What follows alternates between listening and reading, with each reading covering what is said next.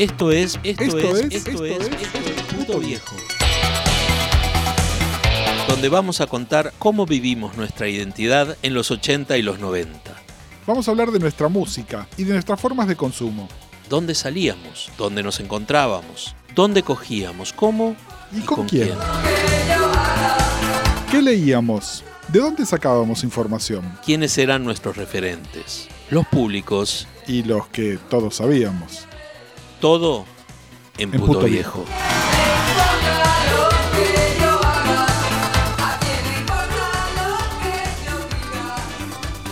Bienvenidos a un nuevo episodio de Puto Viejo, el espacio del Baído para nosotros, los putos viejos. Yo soy el puto viejo Gustavo Casals. Me acompaña, como siempre, mi compañero. Hola, Gus, soy eh, Gustavo Pecoraro, el otro puto viejo de Puto Viejo. Y hoy eh, tenemos un, programa eh, donde queríamos hablar, digamos, entre otros fenómenos de los que hablamos en los 80, ¿no? Y ustedes saben que muchas de estas cosas están como relacionadas con la primavera alfonsinista con lo que fue nuestro intento de destape, así llamado un poco como haciendo eco del destape español, que fue una cosa bastante diferente.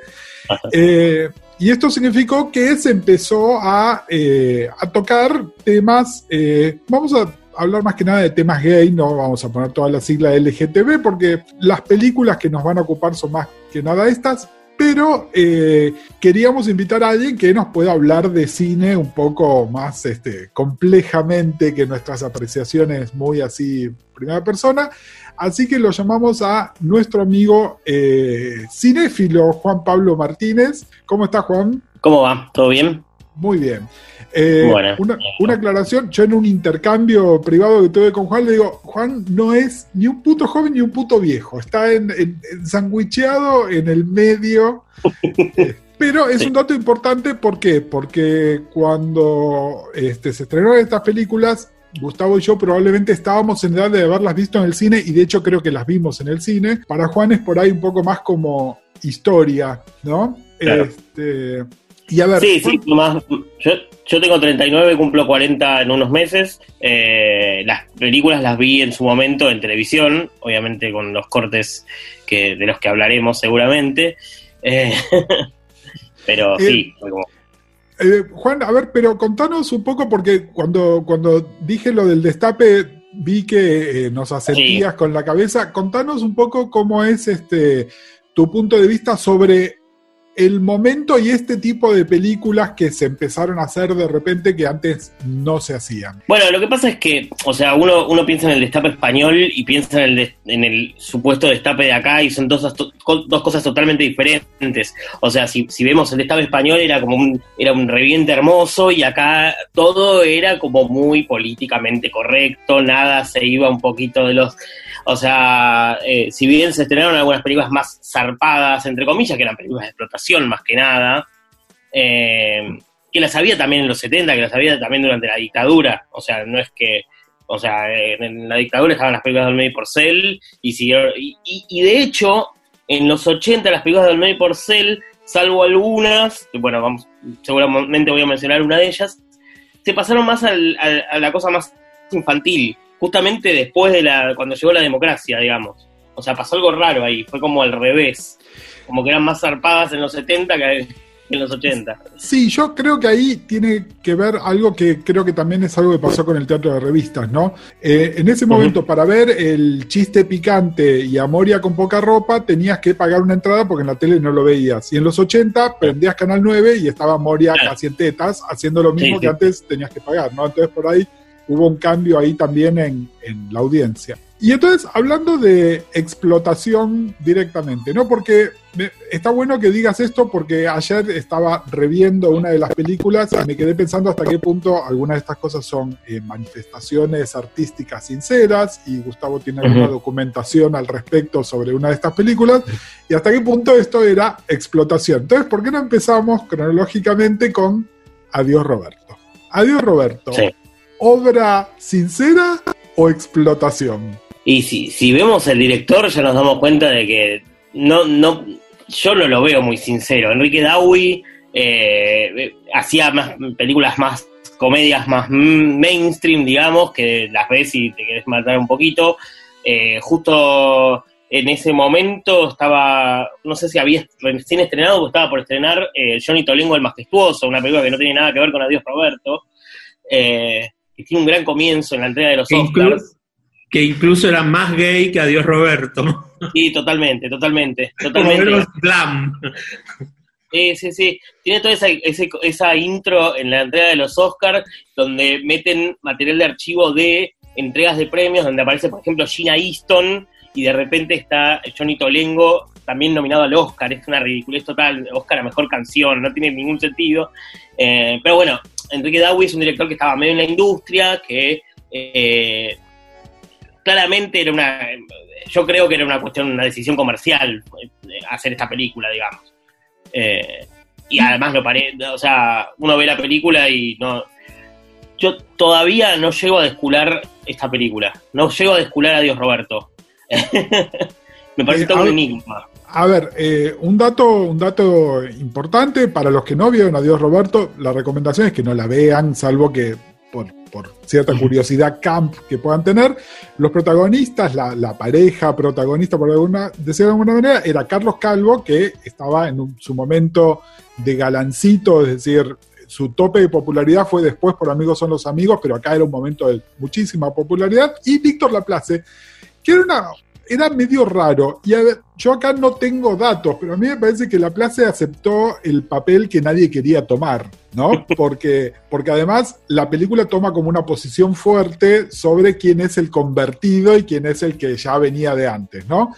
Y entonces la Place es el gay establecido, qué sé yo, y de alguna manera él lo seduce o Carlos Calvo se deja seducir o bla. Eh, sí, una, otra de las cosas de, la incógnita que tiene Juan Pablo, y tenemos mucha gente sobre la película, es que era una película con un elenco importante, porque estaba, bueno, Víctor Laplace eh, y Carlos Andrés Calvo, como eh, Carlín Calvo, que venía a ser el Rafa con eh, Alicia Bruso y Alberto de Mendoza, con un éxito tremendo en la televisión. además estaba Ana María Picchio, Héctor Alterio, María Banner, Osvaldo Terranova y alguien más que seguramente me olvide, que era un elenco de figuras importantes que vos decís, bueno, no habría mucho para trabajar, pero sí, leyeron el guion, son gente que después tampoco eh, estaban en la derecha, qué sé yo, digo, el guion es tremenbundo. Eh, sí, porque además la película nunca a mí me parece que nunca encuentra, es decir, podría ser una película burda, una parodia, ¿no? Una comedia de Olmedo y Porcel, ponele, pero no, la película tiene cierta pretensión dramática y supongo que por eso además está Alterio de María Banner, ¿no? Porque era gente que laburaba en cine serio, digamos, y que trabajaban en teatro, en televisión de prestigio, es decir, actores todos que laburaban y laburaban bien, digamos. Mm. Eh, y a mí hay un dato que justo eh, mirando recién la ficha técnica de la película, yo tengo la idea de que es una película más vieja todavía, y es del año 85. yo eh, hasta realmente creí que era por ahí hasta del 83 antes de que asumiera Alfonsín, ¿no? la tengo mm. en, en, ese lugar mental, pero porque la película se siente así, como una película que tiene un toque de vergüenza, ponele. ¿No? sí, no, sí más allá de que nos dé vergüenza, pero tiene como, como un toque. Eh, y nada, a ver, ¿qué, podemos decir de Dios Roberto? Empecemos con una cosa. Se estrenó en el año 85, así que yo definitivamente, yo me acuerdo haberla visto en el cine, no me pregunten en qué circunstancia. Ahora vamos a hablar de otra película que sí me acuerdo claramente cuándo y dónde la vi. En cambio, esta la vi no sé si me vine al centro para verla o la vi en Lanús, que es donde yo vivía, donde seguramente la vi entonces en un doble programa con otra película argentina, vaya a saber qué. Este, eh, y, para el año 85, a ver, yo, si bien tenía 16 años, ya no era virgen, ya había hecho una mini salida del closet con algún amigo cercano, digamos, ¿no? Y lo que me acuerdo de sentir vergüenza, de, pero no la vergüenza de por el tema, de sentir vergüenza por que nos pasa cuando vemos una película que es una garcha, ¿no? Es, esa vergüenza. este, y sí, eh, es que pasa ahora, o sea, la ves y es como...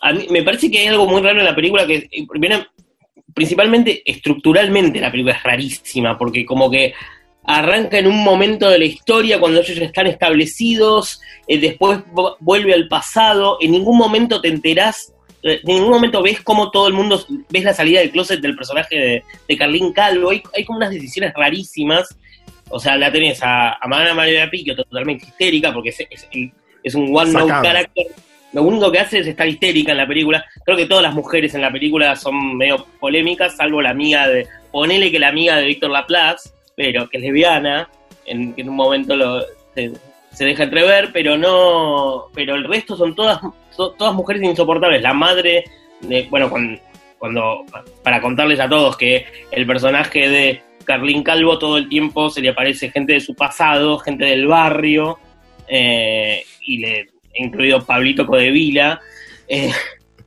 eh, nada, reprochándole sus decisiones de vida, entre comillas, y cuando aparece la madre, lo único que hace es llorar.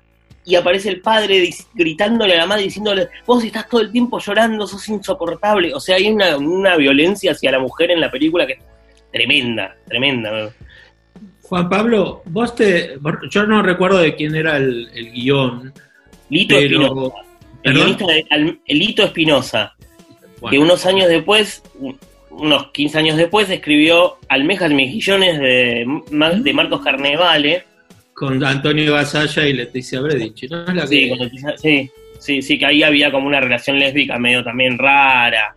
Eh, en cuanto a punto de vista, es como. Eh, y después alguna otra cosa más, pero me acuerdo, me acuerdo que leí eso y me llamó la atención.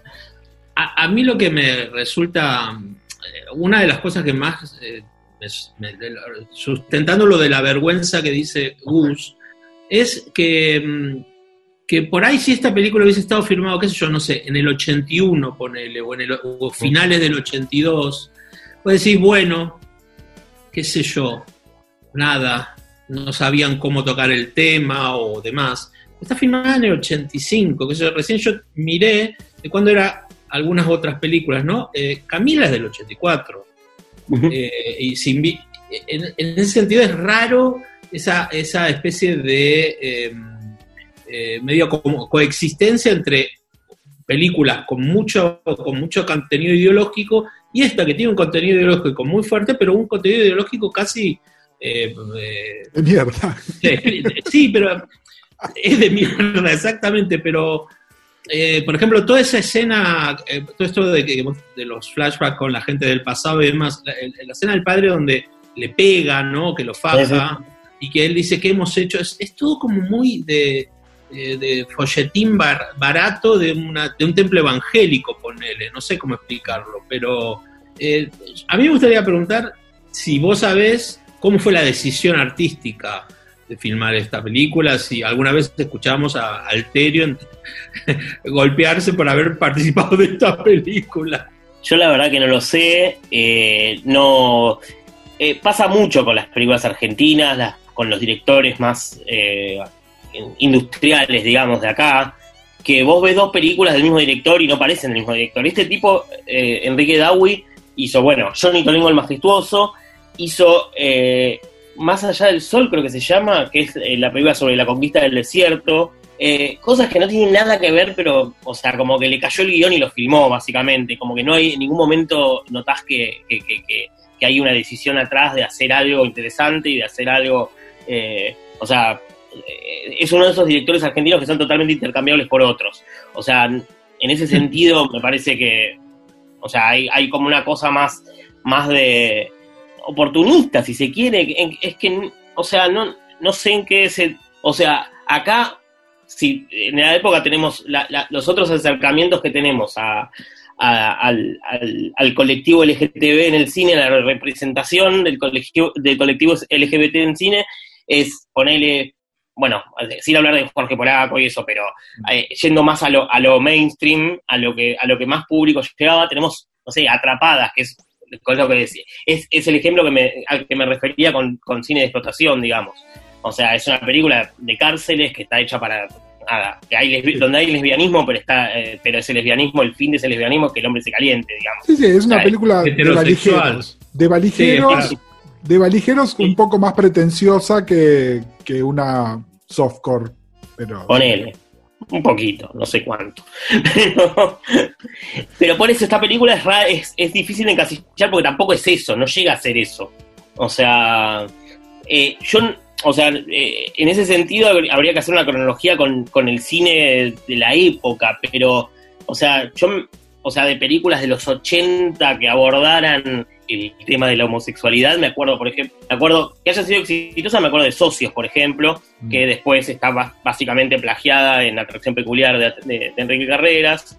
Eh, había una película Making Love, que, igualmente acá acá no tuvo mucho, no sé si se, vio mucho esa película. No, acá, Making Love se vio en video. Eh, estos años ya estaban los primeros videoclubes. Yo me acuerdo haber tenido mi, primer, mi primer reproductor de videocassette en el año 86. Eh, y en los videoclubes, Making Love era una película que estaba. Eh, recuerdo haberla visto. Eh, pero, claro, igual, y con Kate Jackson, ¿no? Para, para que para los que amamos Los Ángeles de Charlie, era el, ahí el, el, Big Draw era, era Kate Jackson.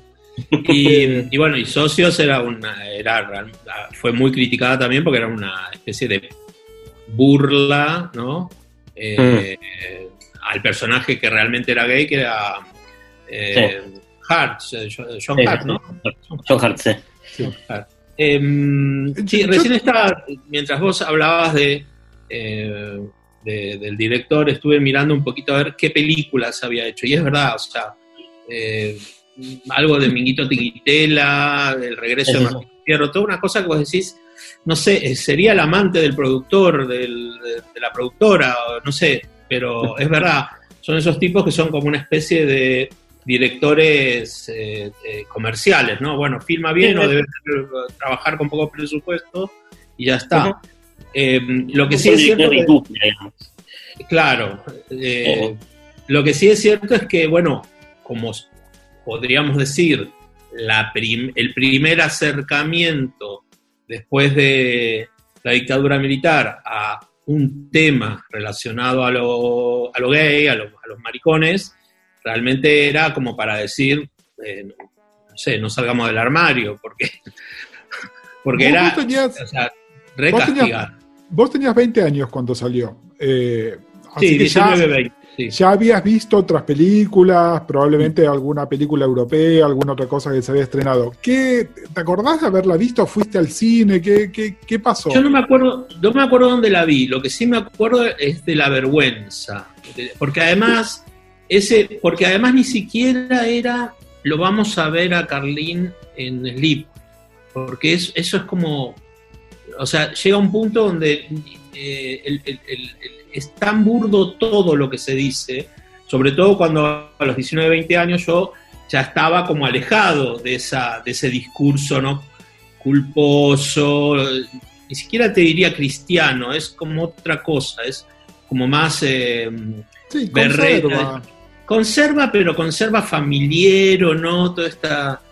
Y de mucho castigo al puto. Eh, entonces, sí, realmente ni siquiera estaba no sé si la habrán hecho para, bueno, ahora todo el mundo va a ir a ver a Carlín en, Sleep.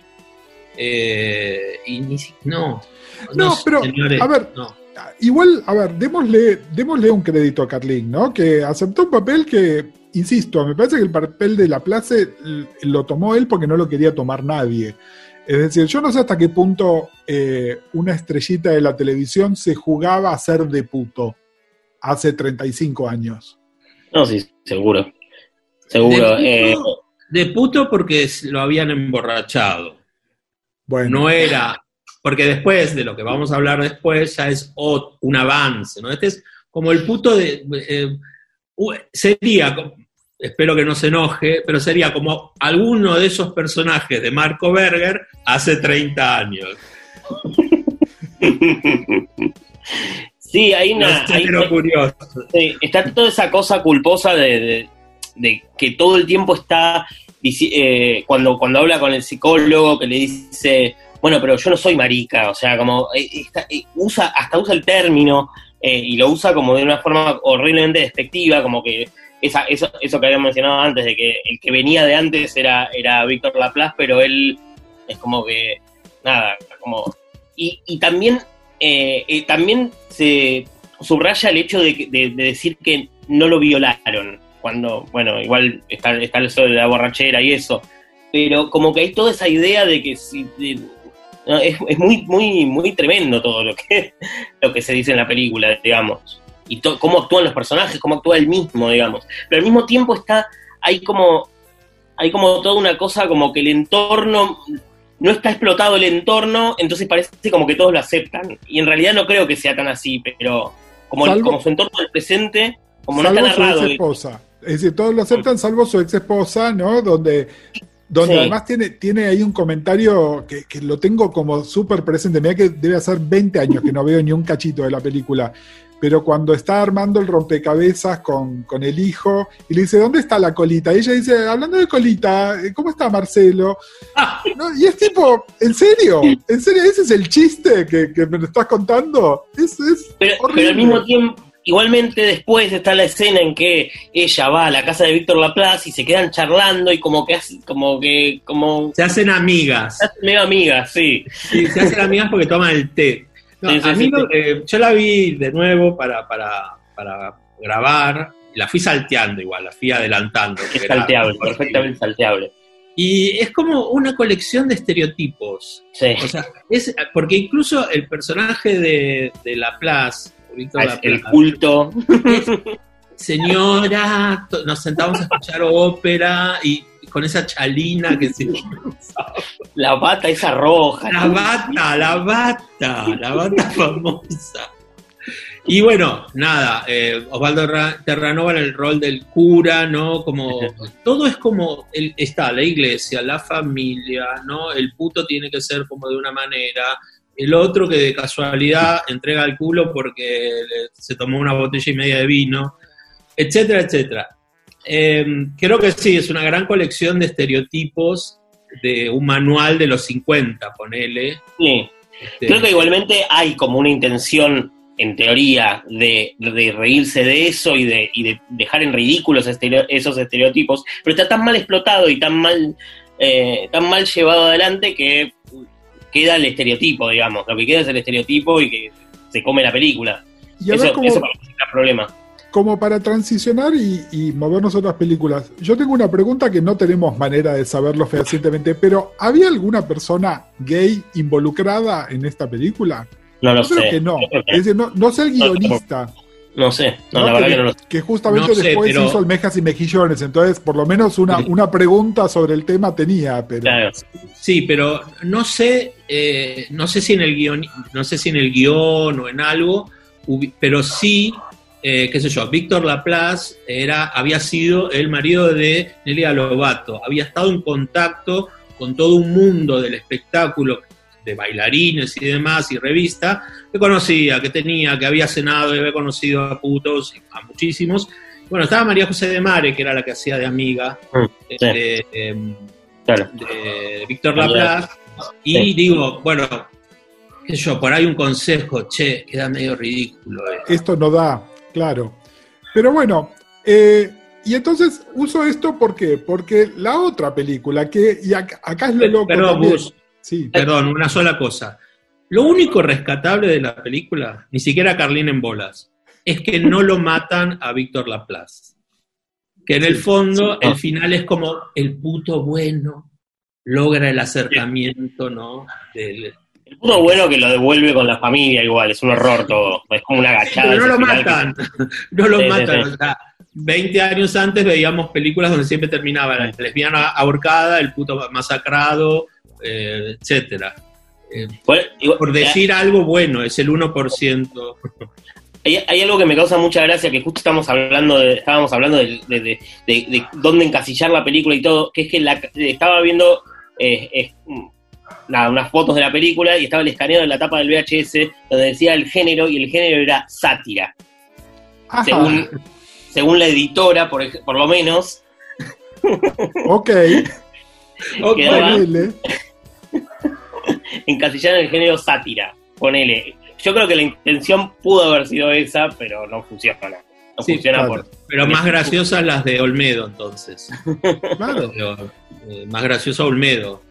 sí obvio que sí. Es decir, por lo menos. La jaula de las locas, qué sé yo. había una intención real de, hacerte reír o de, o de confrontarte con algo para que vieras lo ridículo. Esta, esta yo creo que es inintencionalmente ridícula. a eso voy, ¿no? Es decir, ni, siquiera califica como grotesca porque me parece que no, no hay una cosa de realidad aumentada. Es así. Eh, y es muy, muy de la época, por otro lado. Y, por eso, y acá es donde a mí me entra la desconexión, ¿no? Para mí, entre Adiós Roberto y Otra historia de amor, que es la otra película de la que queríamos hablar, había por lo menos cinco años de distancia. Y resulta que hay un año. Es más, al final de los créditos de Otra historia de amor dice filmada entre enero y febrero de 1986. Es decir, tres, cuatro meses después del estreno de Adiós Roberto se estaba filmando, es decir, otra historia de amor está informada por Adiós Roberto. Mm. Y a ver, es una película que yo la volví a ver anoche y problemática también, sí, pero de otra manera. Para empezar, porque aquí en esta película claramente había tipos gay involucrados en la factura de la película. Y esa es lo que es la diferencia. Sí, totalmente. Después, falla en cosas de realización y de actuación y de otras cosas que son del cine argentino de la época, más que de la intención del director. Y de secuencias de montaje de imágenes congeladas, que es inexplicable, pero bueno. ¿Que ¿Quién la sacó? ¿no? La pregunta es, ¿quién sacó estas fotos de ellos haciendo estas cosas?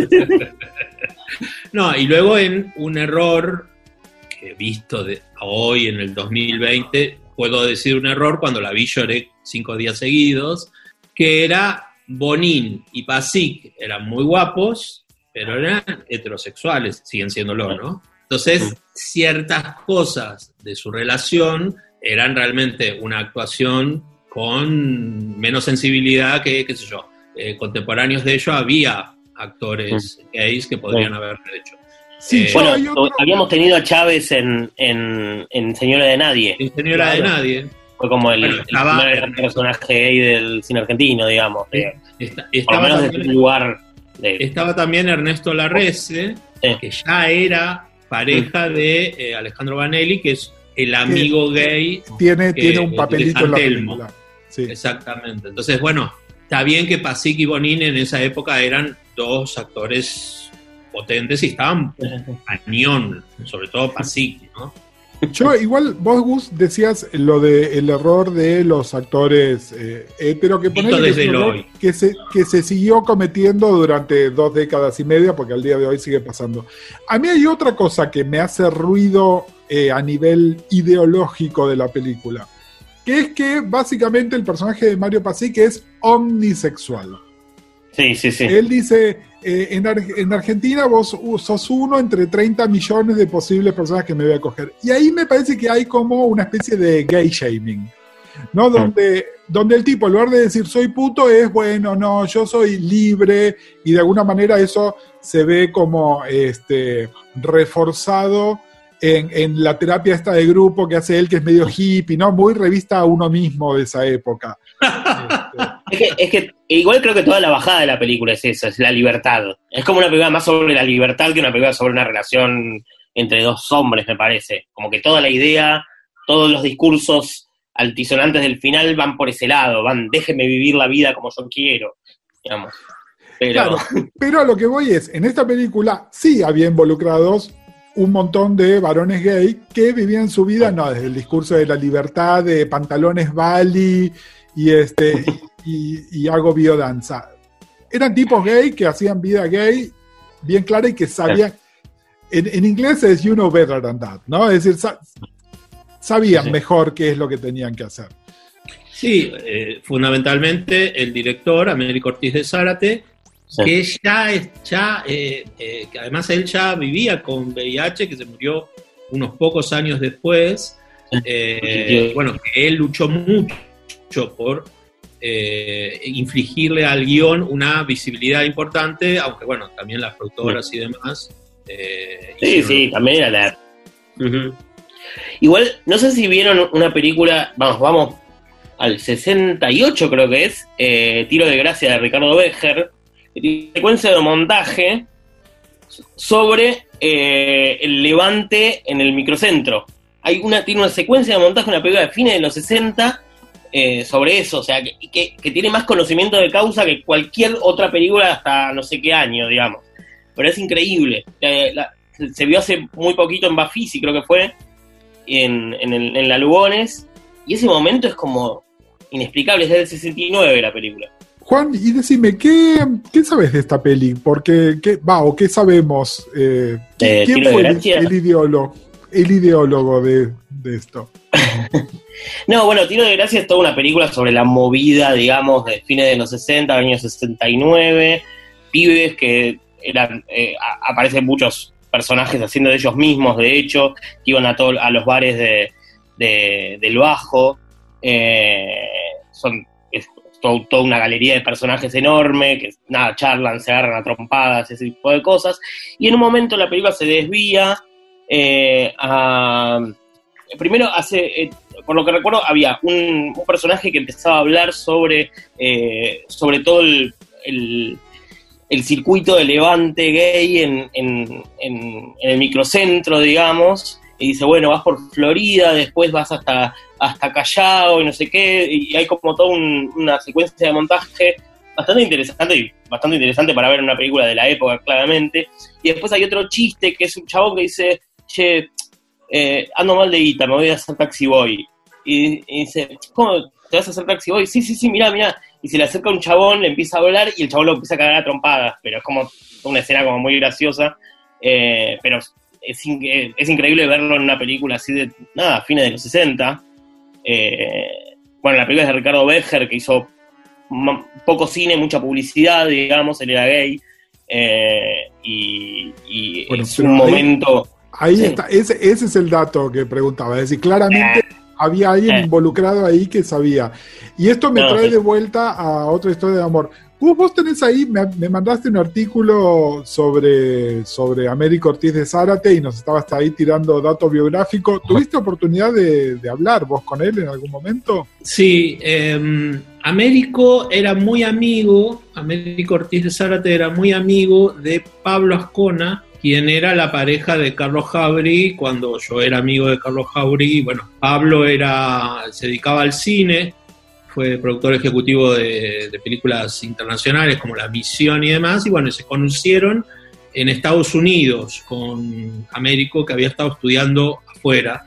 Eh, y bueno, cuando volvió acá, eh, yo lo conocí y fue Carlos, casualmente, el que me dijo, ¿por qué no hacemos una? Porque él estaba, eh, fue posterior al estreno de Otra Historia de Amor, él estaba por estrenar una película y había todo un conflicto por el desfinanciamiento del cine de parte de Menem, de casualidad, eh, y había todo un, toda una movida muy importante gremial política de parte de los, eh, de los directores de cine. Él iba a filmar una película que se llamaba Hablemos de Sexo, o estaba filmando, que bueno, que no la pudo completar, ¿no? Y mm, él había publicado en, el, en página 12 una solicitada buscando productor, nada más y nada menos, después de haber tenido un éxito cuatro años después, o tres años después, mejor dicho, de haber tenido un éxito como Otra Historia de Amor. Pues fue una película que, tuvo mucho éxito, Otra Historia de Amor. Vos sabés que esto lo estaba, justo lo estaba hablando con, con Jan anoche, que Claro, él, tiene la misma edad que Juan, así que claramente no se acuerda del estreno de la película. Sí se acordaba de, se acordaba de ciertas escenas por haberlas visto seguramente cuando la pasaron en Telefe unos años después. Pero yo me acuerdo que la peli, eh, aparte de haber tenido muchísima prensa, porque era medio como un escándalo y había mucha revista libre, ¿no? Había mucho de ese, eh, ese tuvo mucha cobertura. Y en esa época la gente iba bocha al cine, iba bocha al cine a ver cine argentino, y fue bocha de gente a ver esta película. Es decir, la peli eh, tuvo, tuvo realmente muchísima repercusión. No sé esto en realidad eh, cuánto se traducía en, posibilidad de que el director hiciera otras películas, pero la peli funcionó, digamos, la peli en su momento fue una peli muy vista.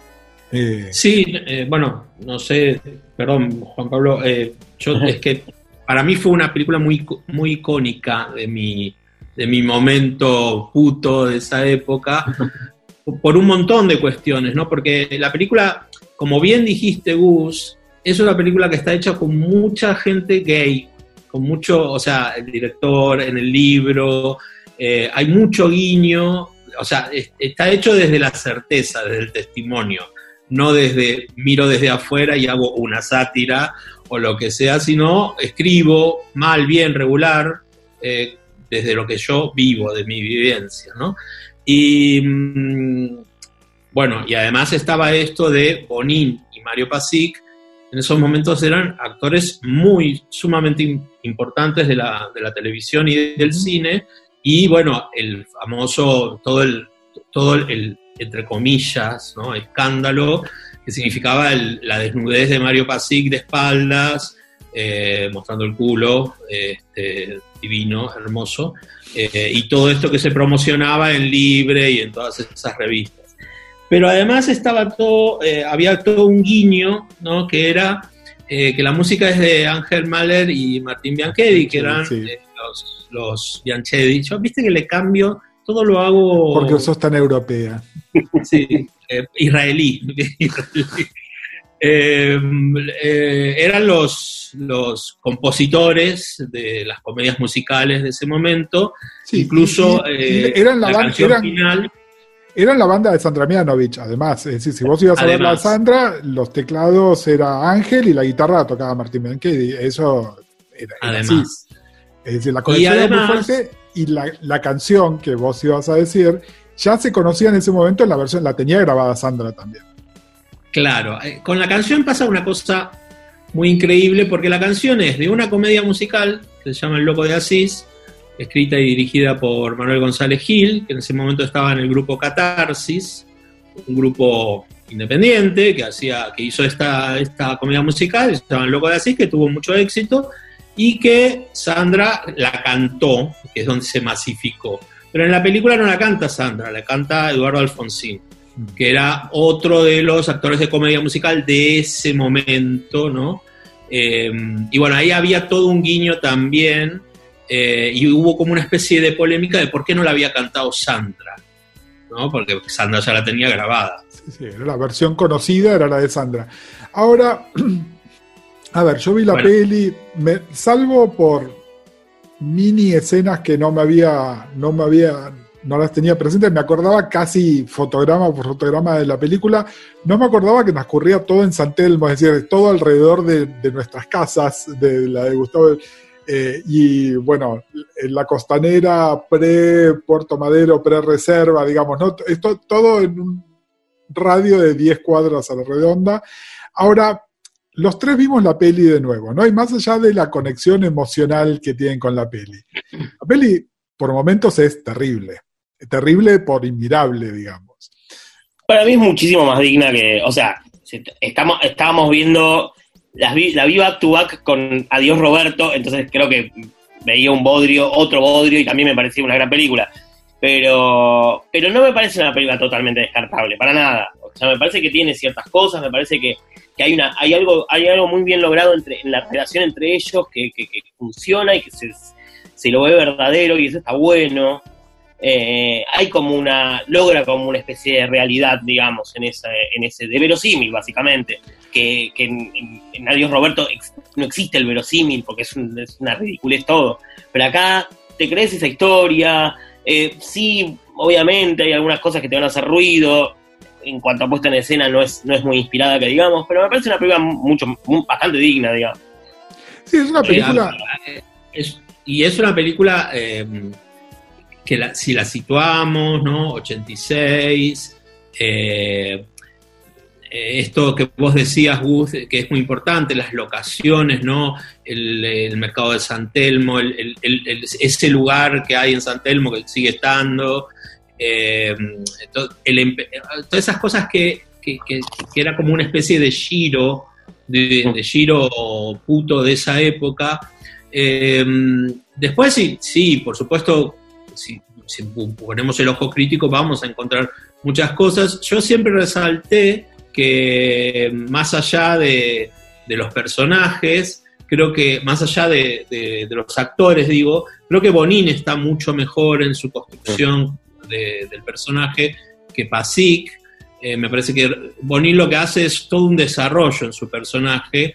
Eh, y bueno, y después insisto, en el año 86, que eh, una pareja eh, de putos decidan quedarse juntos. No, a ver, espera. Es un mensaje claro de eh, digamos, el mayor acierto de la película es el final feliz, digamos, ¿no? Es, eso creo que es lo más grande. Hay, antes de ir a hablar del final, porque nos va a abrir otra conversación, vos sabés que a mí, vos lo que decías esto de reconocer, y a mí lo que me llamó la atención positivamente es que en el personaje de Pasic hay algo que podés reconocer hasta hoy de el tipo ponerle eh, su cuidado del físico, por ejemplo, ¿no? Que no sé si en ese momento era algo tan inmediatamente obvio y hoy la relación del puto en el gimnasio es como uno a mm. uno, ¿no? Es decir, como en eso me pareció que hasta se siente contemporánea de alguna manera en eso. Mm.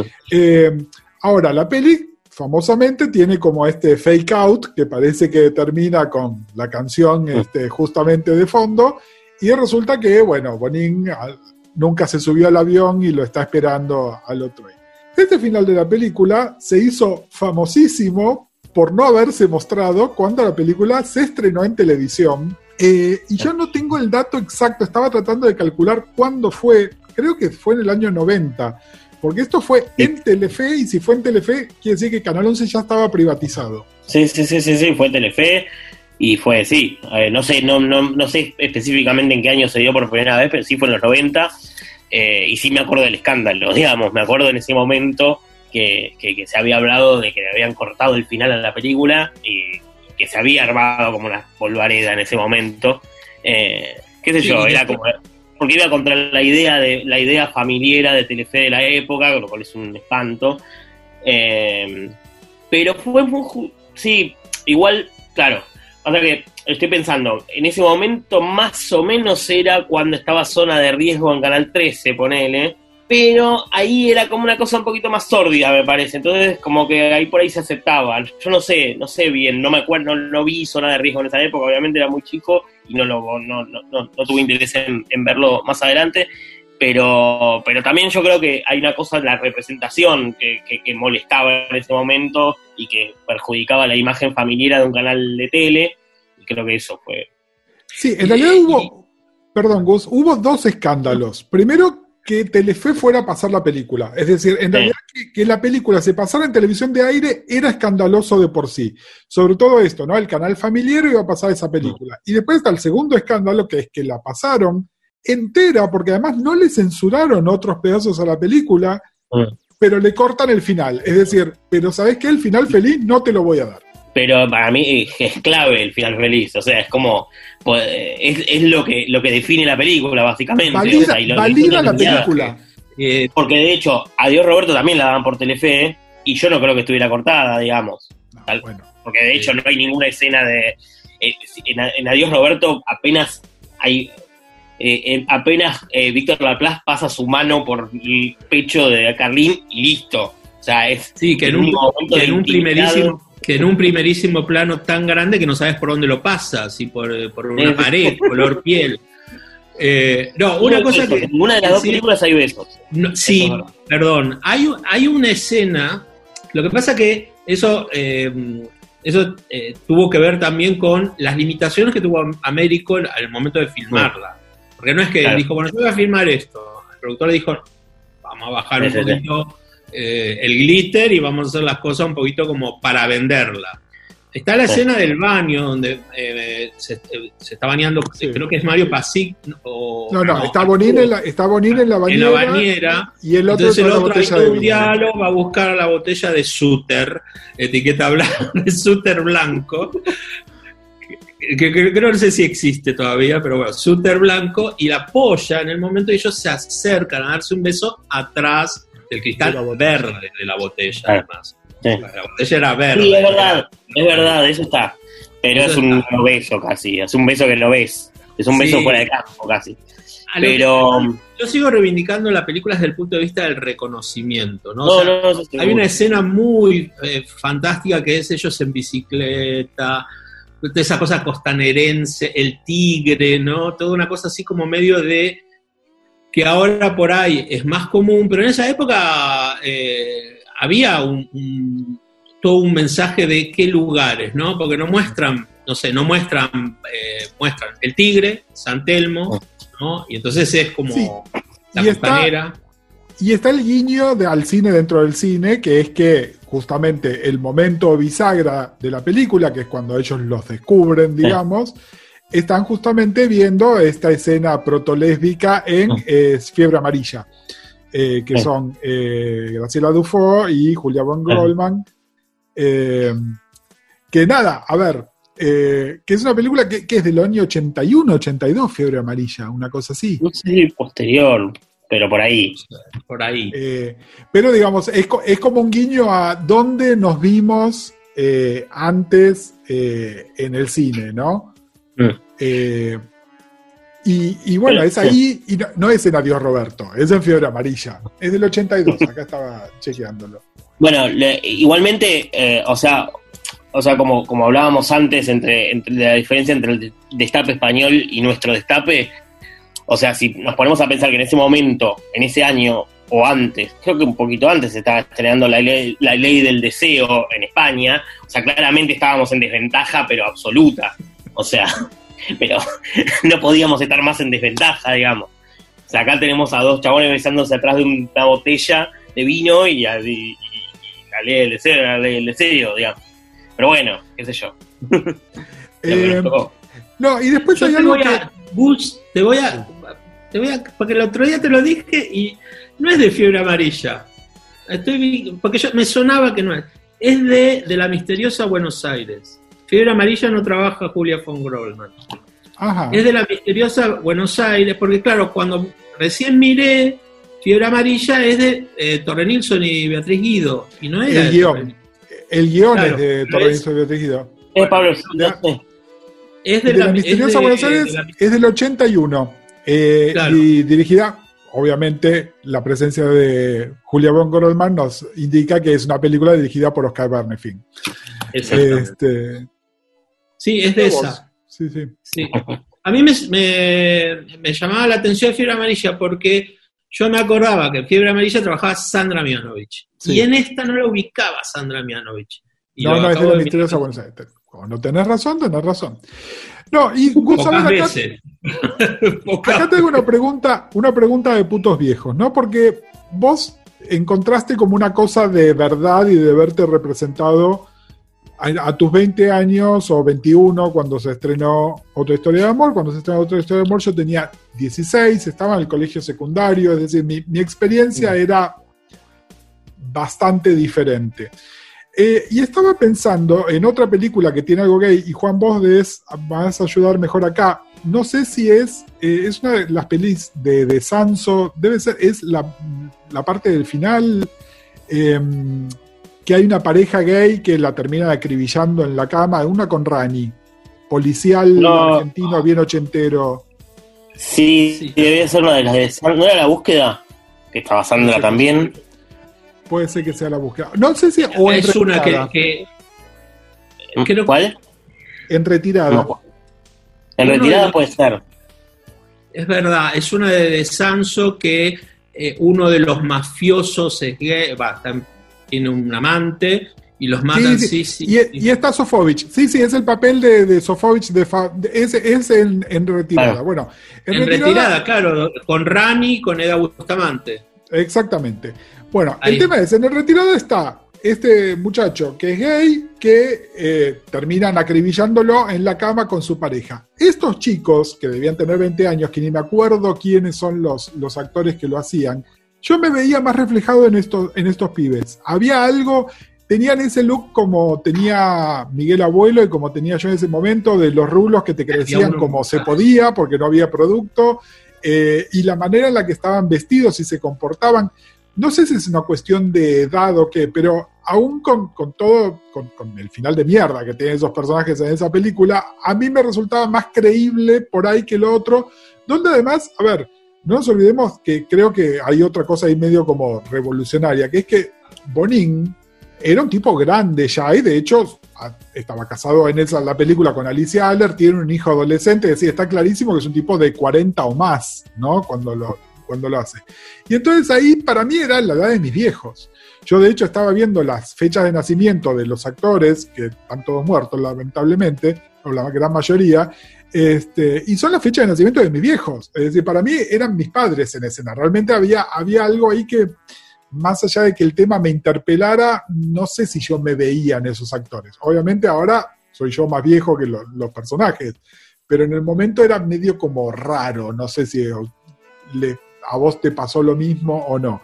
Y por supuesto, Juan, vos la viste mucho después cuando eh, debía ser chico y esta gente mucho más grande todavía que cuando la vi yo todavía. Sí, totalmente.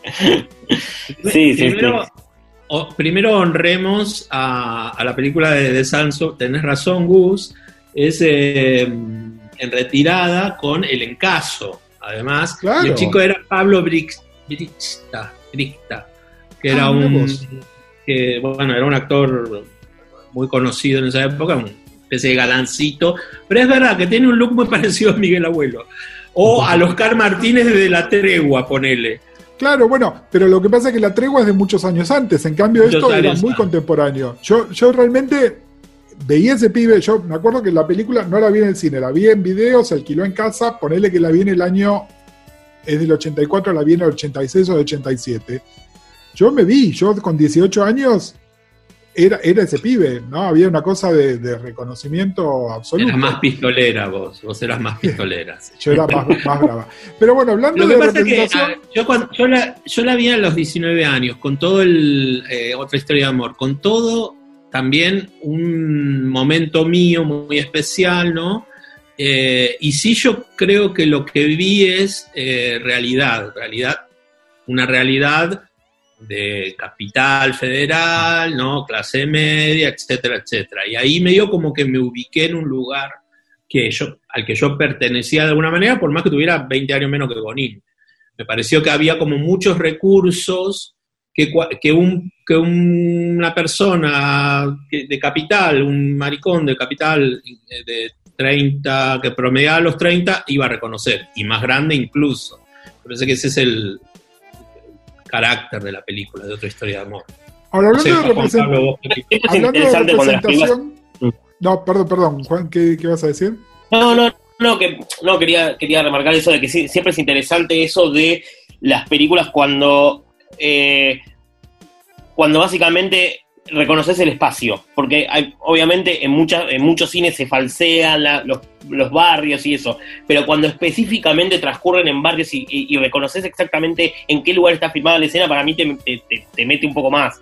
Eso siempre me gusta, me, parece interesante, y eso también en el, en el, último, en el anteúltimo Festival de Mar del Plata pasaron la, la copia de justamente de Señora de Nadie restaurada, y hay el departamento de Cecilia Roseto, donde ella se viene a, vivir, es acá a la vuelta de casa, es acá en la calle Chile, entre mm. Tacuarí y Piedras, y el bar de la esquina es donde ahora está el restaurante gallego, que es donde ella toma un café y se encuentra con Julio Chávez, que le dice, venite a vivir con, a casa conmigo, que viven en Caballito. Pero es, un loco porque es la cuadra de esta que sigue estando igual.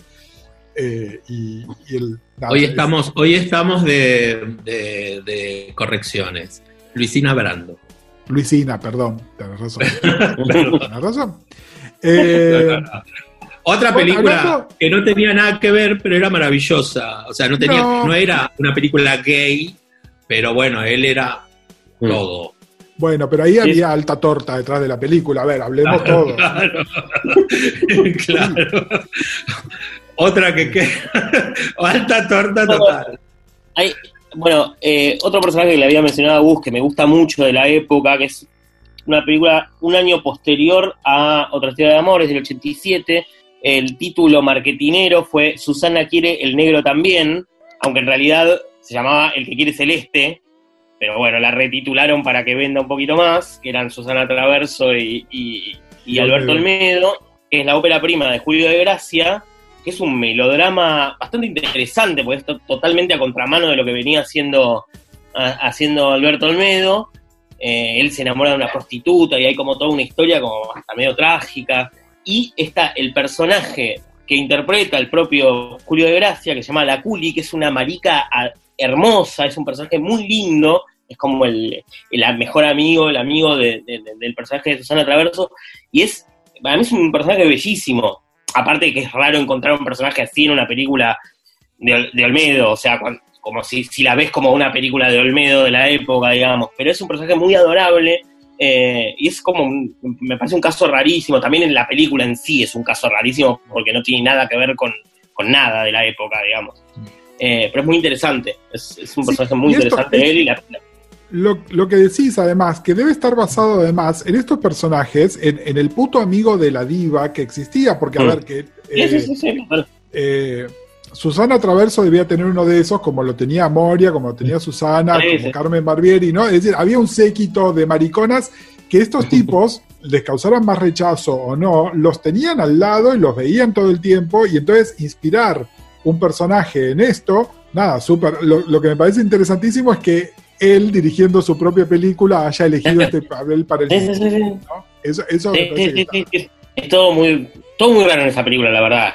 hay unos personajes, hay una nena en un momento, al comienzo, bueno, después la ves en toda la película, pero creo que la hija del personaje de Olmedo, una nenita que putea en inglés. Y que lo único que hace en la película es putear en inglés y que le, son, como gente de plata. Es, como, es muy rara la película, pero es muy interesante. Eh, y es, sí, y es justo un año antes de Atracción Peculiar, que es como el sumum de, todo lo que está mal. Eso te iba a decir, ¿no? Dediquémosle un, un, par de minutos a Atracción Peculiar y... Soy fanático de Atracción Peculiar por las razones... Eh, nada, claro, bueno. porque la doy vuelta en desde la mirada, digamos, pero... No, porque incluso, a ver, eh, Olmedo, eh, tomando, haciendo básicamente de Dorothy Michaels de Tutsi, eh, Así este personaje en televisión, que al día de hoy, con todo lo complicado que es Olmedo y todo lo complicado que es el personaje, pero se sostiene, ¿no? Había algo en la dinámica, además, que tenía con Ethel Rojo, ¿no? De nuevo, Ethel seguramente rodeada de putos también, entonces había como una cosa ahí que, que se podía entender un poco mejor. Y esta película es como que es un registro totalmente distinto, eh, encima dirigida por Carreras, ¿no? de nuevo eh, hablábamos de la, estética familiar de Telefe y bueno, el, que inventó esa estética es carrera, básicamente. Eh, pero bueno, nada, un, espanto. Y eso sí se pasaba en la tele sin ningún problema. Claro, claro. Que, tiene, bueno, la, la canción del comienzo, yo soy fanático totalmente de la canción, que dice con esa facha ellos rompen todo. Eh, tiemble muchachos llegaron ya abriendo cancha para estos trolos que vienen solos a conquistar el mar. es, son tan fogosos y apasionados, les gusta el 7 y la marcha atrás. Es una belleza. Juan, eh, algo, algo que me, que me gustaría que nos cuentes o que, que analicemos un poquito es, bueno, otra historia de amor, año 86. 86, y después, ¿qué película podríamos decir eh, vuelve a reencontrarnos con algo que no fuera una sática o, una sátira o una, vergüenza o un grotesco eh, con el cine marica argentino, por llamarlo de alguna manera? Porque yo pensando digo, bueno, quizá algún personaje perdido, pero no mucho más. Es muy difícil de encontrar, o sea, sin, salvo que te metas en, Jorge Polaco y en, ese tipo de realizadores, pero eh, yo creo que hasta, hasta Marco Berger, de hecho, no, no, hubo, un, no un realizador o, una, o, alguna película que haya tenido, o sea, o sea, para mí, por ejemplo, una película como Rapado de Martín Rejman es la película más gay de la teoría del cine argentino, pero no, no existe, eso es algo totalmente eh, eh, sugerido en la película o, es una eh, lectura homoerótica que, que hacemos nosotros, pero que alguien que no tiene la misma sensibilidad ni lo ve. Sí, sí, por eso. O sea, yo sé que puede estar, que sé que tranquilamente puede estar en la película y puede haber sido una decisión, pero, pero no es algo que esté presente. Realmente la verdad es que lo, único que, que, podría reconocer eh, así, o sea, es porque después, qué sé yo, no, obviamente no vamos a mencionar las películas industriales donde trataron los temas como Apariencias de Alberto Lecky, por ejemplo. Alberto Lecky, asistente de dirección de Otra Historia de Amor, eh, que, es que, es una película que trata de hacérsela tolerante y es lo más homofóbico que existe, que es lo que suele pasar con, con este tipo de, empresas eh, de, del cine industrial agarrando un tema importante y haciéndolo pelota y creyendo que está haciendo las cosas bien, tal vez, o no, qué sé yo. Eh, pero es difícil de encontrar. Es difícil y, eso, para mí mm, tal vez uno de los realizadores que más lo, explotó eh, fue, fue Marco Berger. o sea, que fue de a poquito igual. Sí, que además lo de Marco es, mucho más acá en el tiempo, ¿no? Porque... En el 2000, es la década del 2000. Sí, sí, sí, sí, está acá nomás. Pero igualmente... Los 90... no, los 90 son imposibles. Yo, o sea, yo... No, yo pensaba, por ejemplo, digo, eh, miré y dije, bueno, ¿de cuándo era? Eh, pensé que era mucho posterior. Eh, Tacos Altos, no, es del 85, es incluso anterior a, y ya después es como eh, noventa y pico, eh, alguna cosa, pero con una con alguna personaje, y creo que sí, que yo coincido con vos, que es 2000 y algo, 2005 mm. creo que es la, primera película de Marco Berger, que posterior es Un año sin amor. Yo pensé que era al revés, no, es posterior a Un año sin amor. La película basada en el libro de Pablo Pérez, Ernest Berneri. A mí me parece que sí, que Marco es el primero que le da una, creo que un estilo bien claro, además él como, como director visible, eh, y que un poco después genera toda una camada ¿no? de directores medio en esa onda, o, permite, abre la canilla, por llamarlo de alguna manera. ¿no? lo que pensaba yo, lo que pienso yo siempre del cine de Marco Berger es cómo se fue afianzando él mismo. O sea, vos ves Plan B y es una película como muy miedosa. Y ahora ya directamente no le importa nada. O sea, como que, como que fue en un. Se fue, se fue animando un poquito más, cosa que en realidad es eso, que, es muy loco que eso haya tenido que llegar en la segunda mitad del 2000 acá al cine. Y eso, eso es lo raro, salvo algunas, alguna otra excepción, digamos. Es que eso es lo que estaba pensando. El cine, el cine indie norteamericano de los 90 era, era gay lésbico completamente. Aparte, nada, Christine Bachon como productora de un montón de estas películas, ¿no? Y abiertamente torta. Sí, sí. Pero, Todos pero digamos, eh, no sé, o sea. Todo, todo. Este, chicos, Almodóvar. O sea, por eso. Nadie, acá nadie se copió, o sea, ni siquiera se copió. Digo. Tito Páez, de quién es el Portaliga. Este. Pero, no, no, posta, o sea, en, eso hay que volver siempre a, o sea, si nos comparamos con España vamos muertos, pero igualmente, por ejemplo, yo, como decían ustedes que, por ejemplo, yo, y otra historia de amor la vi, lo habré visto a mediados de los 90, ¿no? Y dos años después vi Beautiful Thing, de, que, es que, es otra cosa, que es una cosa adorable, que, yo, que era perfecta para mi edad, porque yo era, tenía esa edad, y que me sentía mucho, obviamente me sentía mucho más identificado con eso, digamos, pero, pero es eso, a mí me llegó un poco más tarde, o sea, otro tema de amor, para mí ya estaba como un poco más, eh, qué sé yo, nada, cuestión generacional, obvio, pero, pero sí, es, eh, pero al mismo tiempo, o sea, es eso, para mí como, como documento de la época y además como película me parece que tiene sus cosas y todo, eh, tiene sus cosas interesantes, pero básicamente es un documento de lo atrasados que estábamos en muchas cosas también, o sea, por más que sea un poco más avanzada que otras películas, también, o sea, es eso, volvemos a comparar la ley del deseo versus Adiós Roberto barra eh, otra historia de amor, es como volver siempre a eso que, no, nada, es es otra cosa. Y bueno, y después nos vamos a atracción peculiar también, que la mencioné, la mencioné antes, y, y nos que no se quiere matar.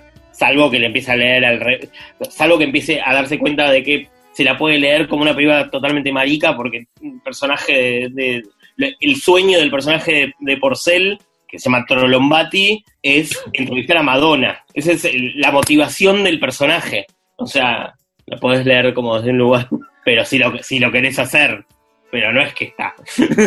Ah, bueno, pero no, no, empecemos con las lecturas forzadas entonces porque no, no vamos a llegar.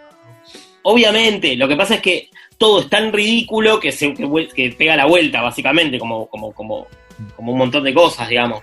De hecho, hay un, hay un, hay un, están los personajes, las, las, los personajes de Beatriz Salomón, Judith Gavani, son las chicas que cantan la canción del comienzo, que se llaman las sobrinas, que son como una especie de las de primas, eh, dentro de la película. y son los, personajes más homofóbicos que vi en mi vida, más o menos, porque cada vez que aparece un, un trolo, ellas están, ay, qué asco, qué asco, así, directamente, o sea, es como tremendo. Sí, yo creo que también eh, otra historia de amor, o sea, hagamos, me permito hacer como una especie de futurología, si Américo no se hubiera muerto, quizá hubiese tenido la posibilidad de hacer otro tipo de películas eh, que siguiera hablando de, ¿no? de las relaciones sexoafectivas entre personas del mismo sexo. Lamentablemente se murió como se murió un montón de, otra, de otras generaciones de artistas, ¿no?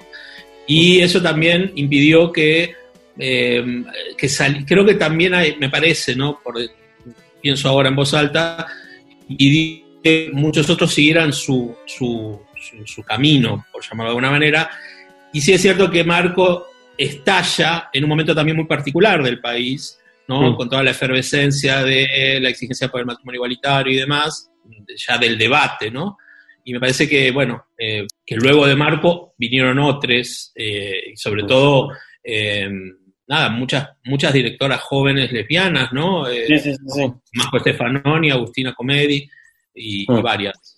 Bueno, Albertina Carri. Ah, pero eso ya no, es tema de puto. Es otro tema. Eso ya es demasiado, demasiado contemporáneo. Eh, Juan, si la gente te quiere leer, ¿dónde te encuentra? en Twitter, peleándome con gente. No, no. Eh, arroba JP McLovin en Twitter. Eh, nada, recomiendo muchas películas y a veces sí, entro en discusiones. ¿Para qué está Twitter si no es para discutir con la gente? Bueno, muchísimas gracias por, por haberte sumado a este, a este puto viejo cine argentino vintage. Eh, por favor, gracias a ustedes, un honor total. Gracias y por ahí, si Gus está, llegamos a un acuerdo de producción, por ahí más adelante podemos hablar del pre-dictadura, ¿no? Del cine, por supuesto. lo poco que podríamos decir del cine LGT. no mencionamos en todo, en todo, en todo el, en toda esta emisión a eh, Carlos Hugo Christensen, que de hecho de hecho, lo, estuvo, estuvo, presente todo el tiempo por, por, por su película. ¿De qué año es la cautiva? ¿Eh? ¿De qué año es La Cautiva? Yo no recuerdo, pero qué, calentura con esa película, por favor. Pero el, tipo volvió, de, volvió del exilio, acá hizo Somos, que es la película más ridícula, pero es una película totalmente queer, pero es, es básicamente de un personaje que se llama Todo, por ejemplo. O sea, son es un tipo grande filmando adolescentes. Eh, un tipo grande que estuvo viviendo en otro país durante muchos años, filmando la juventud del barrio de Recoleta, básicamente. Esa juventud que, era después la que se parodiaba en el sketch de los chetos de, Operación Jaja, digamos. Ya, era una parodia de la parodia directamente. Totalmente, está, eh, me acuerdo, me acuerdo, eh, eh, me acuerdo en expertos en pinchazos de, de Almeida Porcel, ya que volvemos a eso, Moria Kazan pertenece a una pandilla de, de, chetos de Recoleta que están todo el tiempo diciendo sos un danger y cosas así, y es muy, muy gracioso. Bueno, es como habla Moria ahora. Es como, es como habla Moria ahora, pero lo, lo, gracioso es que Christensen la agarró como en una película supuestamente, pretendidamente seria, y es desopilante. Y me encanta, pero, pero bueno, es tal vez el mejor director que tuvo la Argentina terminó siendo algo que, que, le queda un poco ridículo, pero al mismo tiempo, gracias a eso, es divertido. hicimos producción en el aire entonces y me parece que este, este episodio tiene secuela en el futuro cercano. gracias, Juan Pablo. Hasta la próxima. Muchas gracias. Seguimos en Twitter, Instagram y Facebook como arroba el Seguinos en Twitter, Instagram, Facebook como arroba el Baído. Hacen artística o, o, o, Dale, seguinos